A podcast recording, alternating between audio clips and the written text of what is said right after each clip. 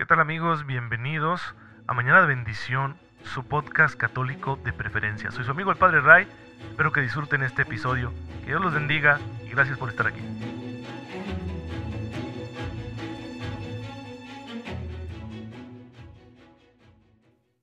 Muy buenos días queridos hermanos, muy feliz martes, soy su amigo el Padre Ray. Les envío un fuerte abrazo, un cordial saludo, bienvenidos a este su podcast católico favorito, Mañana de Bendición. Y ya saben, mi mejor deseo de todas las mañanas que tengan una fe muy viva, bien despierta, que les permita aprovechar esa gracia que ya Dios está poniendo en sus manos para que aplicándola a los detalles pequeños y grandes de la vida, pues ustedes puedan hacerlo todo a la manera de Jesucristo nuestro Señor y eso nos conducirá hacia el cielo, hacia la patria eterna. Así que hermanos, pues tenemos todo ganado si creemos en Jesús y confiamos en Él Solo es cuestión de dejarlo actuar en nuestras vidas. Y ya muchos hermanos y hermanas nuestros lo han hecho. Son aquellos a los que llamamos los santos, los bienaventurados, que reinan felices con Cristo e interceden por nosotros. Su ejemplo nos ayuda a inspirarnos para que también nosotros recorramos este camino de santificación. La vida de los santos nos eh, anima a darnos cuenta de que podemos dar lo mejor de nosotros mismos al Señor que nos ama. Así que, pues manos a la obra, hay que hacerlo todo encomendándonos perdón, a Jesucristo nuestro Señor. Últimamente como que se me lengua mucho la traba, ¿verdad? Se me atoran ahí las palabras, pero a veces quiere uno decir tantas cosas y la lengua, la boca no da para más. Bien, pues hoy quiero recordar a uno de estos santos, de todos los que la iglesia recuerda cada día, porque gracias a Dios se trata de un sinnúmero de hermanos nuestros que ya han conseguido la santidad. Pero hoy quiero contarles la vida de San Rafael de San José. Se trata de un hombre nacido en Polonia en el año 1835 de una familia noble llamado José Kalinowski que recibió una buena formación académica y que además provenía de una familia devota. Había un ambiente piadoso en su casa, aunque para él en su adolescencia se enfrió un poco esa piedad, esa espiritualidad. En 1953 ingresó en la carrera militar y muy pronto escaló altos cargos en la misma, que desempeñó con gran competencia. Su corazón noble le llevaba a realizar obras de piedad y de caridad, tan así que hasta el zar de Rusia, Alejandro II, que eran pues enemigos, ¿no? Polonia y Rusia en aquel entonces, lo elogió grandemente. Se levantó para defender a su patria.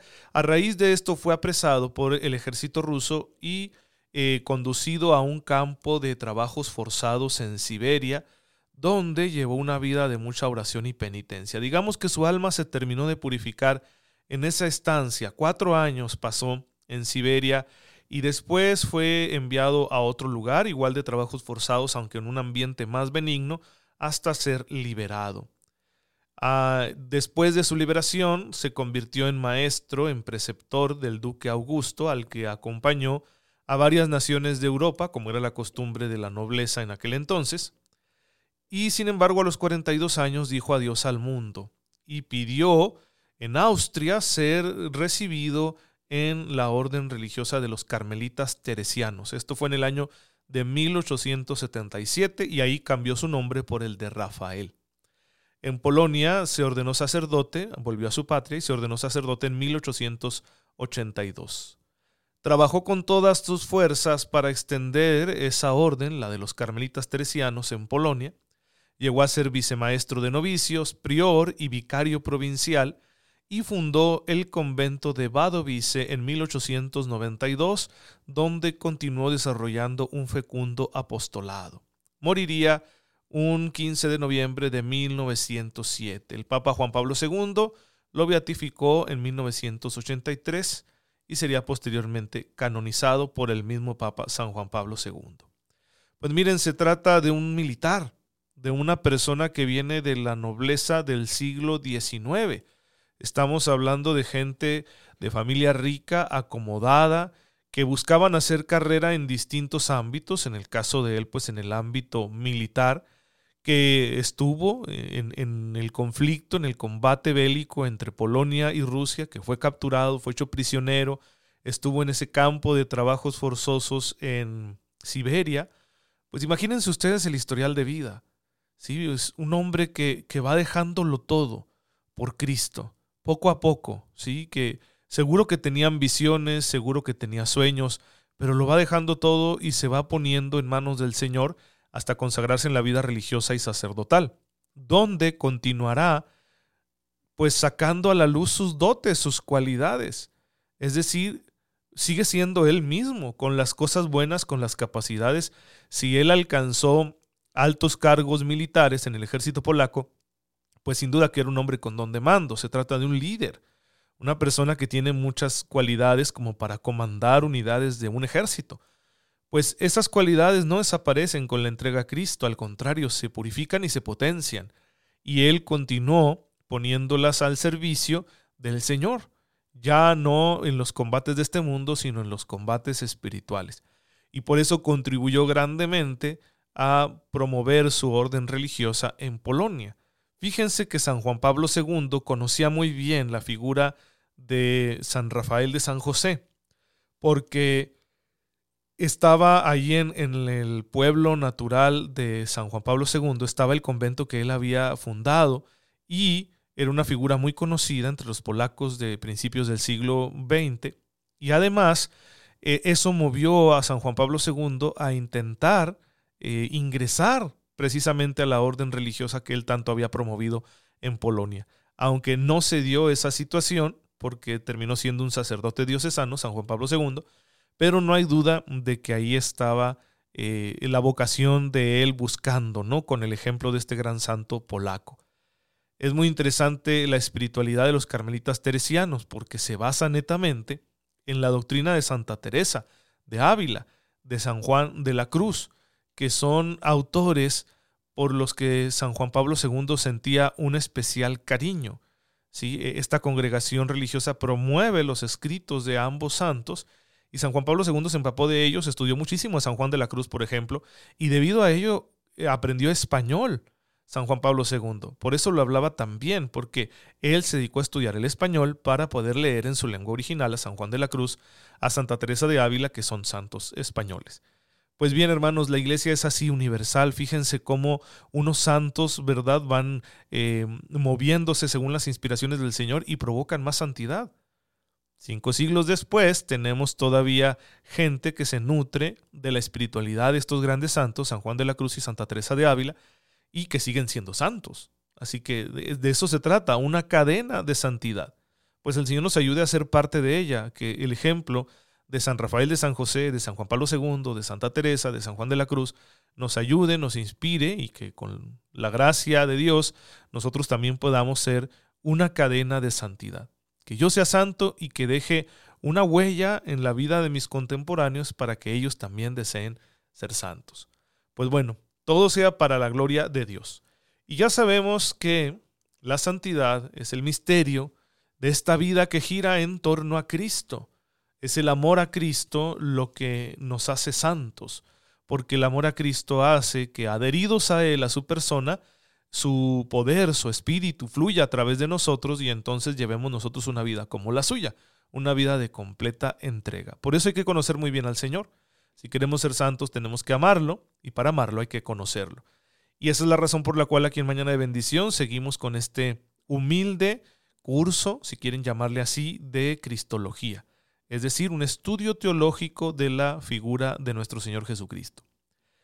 Para conocerlo bien, pues tenemos que abordar el asunto de su identidad. Lo hemos estado haciendo desde distintas perspectivas. La última que hemos comentado es la perspectiva de su pasión y muerte, la forma que Jesús tiene de asumir su propia muerte, el cómo se desarrolló su pasión, nos deja en claro de que se trata de alguien extraordinario. No en el sentido de un superhéroe. No es Jesús un Superman, no lo vemos como que los clavos no traspasen su carne. No, claro que es un hombre en el sentido completo de la palabra y por eso sufrió y sangró y terminó muriendo. Pero la actitud y la fe de Jesús en la muerte nos demuestran que se trata de alguien que está sostenido por una realidad mayor, trascendente, su propia divinidad. Para completar esta imagen que estamos haciéndonos de Jesús, para terminar de conocer su identidad, ahora hay que pasar a ver quién es Jesús a la luz de su resurrección.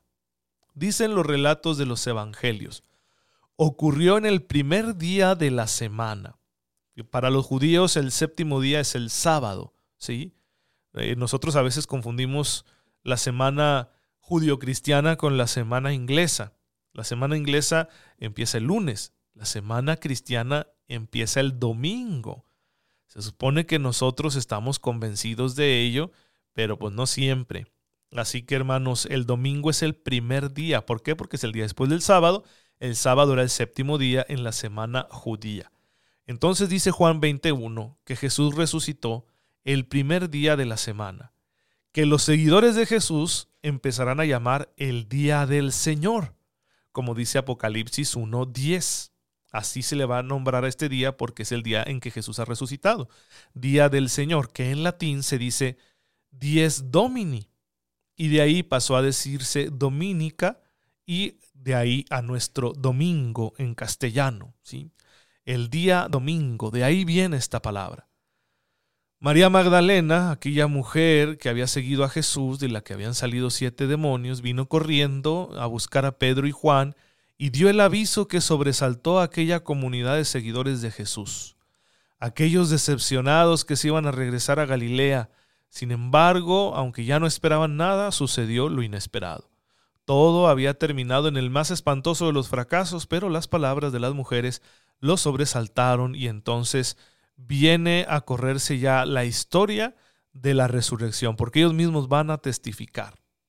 Con María Magdalena iban también Juana, María la de Santiago y otras mujeres, como dice Lucas 24:10. El testimonio de Lucas coincide con el de Juan. Pedro se levantó y corrió al sepulcro. Se inclinó, pero solo vio las vendas y se volvió a su casa asombrado de lo sucedido. Lucas 24:12, lo mismo dice Juan 23. ¿Qué es lo que ha sucedido? Bueno, pues vamos a acercarnos al misterio de la resurrección. Jesús ha resucitado. Pasado el sábado, María Magdalena, María de Santiago y Salomé compraron aromas para ir a embalsamar al Señor. Y muy de madrugada, el primer día de la semana, a la salida del sol, van al sepulcro.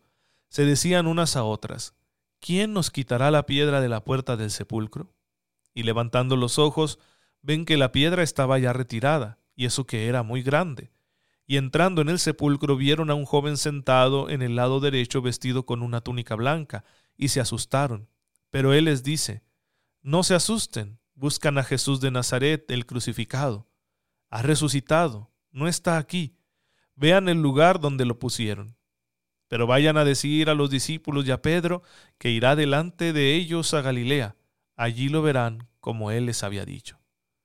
Ellas salieron corriendo del sepulcro, pues un gran temblor y espanto se había apoderado de ellas, y no dijeron nada a nadie porque tenían miedo. Marcos 10 del 1 al 8.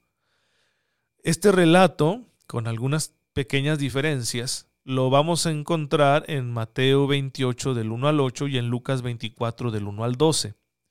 El hallazgo del sepulcro vacío produce en las mujeres una reacción de miedo y perplejidad deja una interrogante en ellas que solo el encuentro con Cristo ya resucitado va a disipar. Es una cosa que nunca ha sucedido, que no nos la esperamos. Por eso ellas están asustadas, no saben qué pensar de un acontecimiento que les vuela el entendimiento.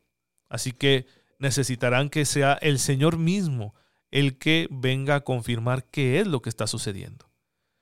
Este encuentro lo narran todos los evangelios. Por ejemplo, Mateo dice lo siguiente. En esto les salió Jesús al encuentro y les dijo, Dios les guarde. Y ellas acercándose se asieron a sus pies y lo adoraron. Entonces les dice Jesús, no teman, digan a sus hermanos que vayan a Galilea, allí me verán. Mateo 28 del 8 al 10. Este relato de la aparición a las mujeres eh, en San Juan solo aparece como la aparición a María Magdalena. ¿sí? En primer lugar, tengamos en cuenta que en Juan, Magdalena habla en plural en una ocasión. No sabemos dónde lo pusieron, Juan 22. Sí, eso significa que se trata entonces del mismo relato, aunque Juan solo menciona a Magdalena, mientras que los otros evangelios mencionan a las demás mujeres. Eh, el nacimiento de los pies coincide también en ambos relatos, le toman los pies. Y no podemos olvidar, por otro lado, que cuando los evangelios de Mateo, Marcos y Lucas narran la ida de las mujeres al sepulcro, le dan prioridad a María Magdalena, como que fue la primera. Marcos 16.1. Los discípulos se sobresaltan con el anuncio de las mujeres. Su reacción pues es de incredulidad, como recoge Marcos 16.11 y Lucas 24.11. ¿Cómo puede ser que haya resucitado? Además, ¿cómo creer a las mujeres? Los apóstoles no pueden apagar su ansiedad y van al sepulcro, al sepulcro que había dispuesto José de Arimatea cerca del Calvario. Era una costumbre judía cavar los sepulcros en la roca y cerrarlos con una enorme piedra. Los apóstoles encuentran el sepulcro efectivamente vacío, y por sí solo el sepulcro no puede disipar sus dudas, como lo vemos en, el relato de San Lucas. Solo el encuentro vivo con Cristo disiparía la incertidumbre. En efecto, Cristo se aparece a Pedro, Lucas 24:34, lo mismo dice San Pablo en 1 Corintios 15:5. San Pablo que no, no conoció este acontecimiento. A Pablo se le apareció mucho después Cristo, camino de Damasco. Pero eso significa que hay una tradición en la iglesia primitiva que afirma que Cristo se apareció a Pedro y esa tradición la recibió Pablo y por eso Pablo dice en la primera carta a los Corintios que Pedro fue de los primeros testigos de la resurrección. También Lucas y Marcos eh, señalan que se aparece a dos discípulos que iban camino de Maús y posteriormente a los once. Encontramos pues en los evangelios distintas apariciones de Jesús resucitado a sus discípulos. En Mateo hay una aparición en Galilea. Lucas dice que hay una aparición en Jerusalén. Lo mismo que Juan, que presenta en Jerusalén dos apariciones, una sin Tomás y otra con Tomás. ¿sí? La aparición que Mateo señala en Galilea es Mateo 28 del 16 al 20. En Jerusalén Lucas habla de la aparición de Jesús en el capítulo 24, versículos del 36 al 50, mientras que en el Evangelio de San Juan encontramos las apariciones sin Tomás y con Tomás en Juan 20, 19 al 23 y 24 al 29. La conclusión del Evangelio de Marcos parece también aportar la aparición a los once, los once porque ya no está Judas Iscariote con ellos. Eh, Marcos 16, 19 al 20, que coincide con la de Lucas y que parece situar también a Jesús en Jerusalén. La repercusión que la resurrección de Jesús tuvo en sus apóstoles fue enorme. Les hizo comprender de pronto toda su predicación. La perspectiva eh, temporal que ellos tenían acerca del reino se hizo pedazos y de pronto empezaron a comprender el significado de la muerte de Cristo. Los discípulos de Maús confiesan al desconocido que han encontrado en el camino que ellos esperaban que Jesús fuera el libertador de Israel. Por fin llegan a comprender y todo se hace coherente en su presencia. Jesús es el Mesías esperado por Israel, ciertamente, pero de un modo superior, como diría, diría Pedro en su discurso. Exaltado por la diestra de Dios, ha recibido del Padre el Espíritu Santo prometido, y ha derramado lo que ustedes ven y oyen. Hechos 2.33. Es el Mesías, juez de vivos y muertos, y todo el que cree en él recibe el perdón de los pecados, como dice Hechos 10.43.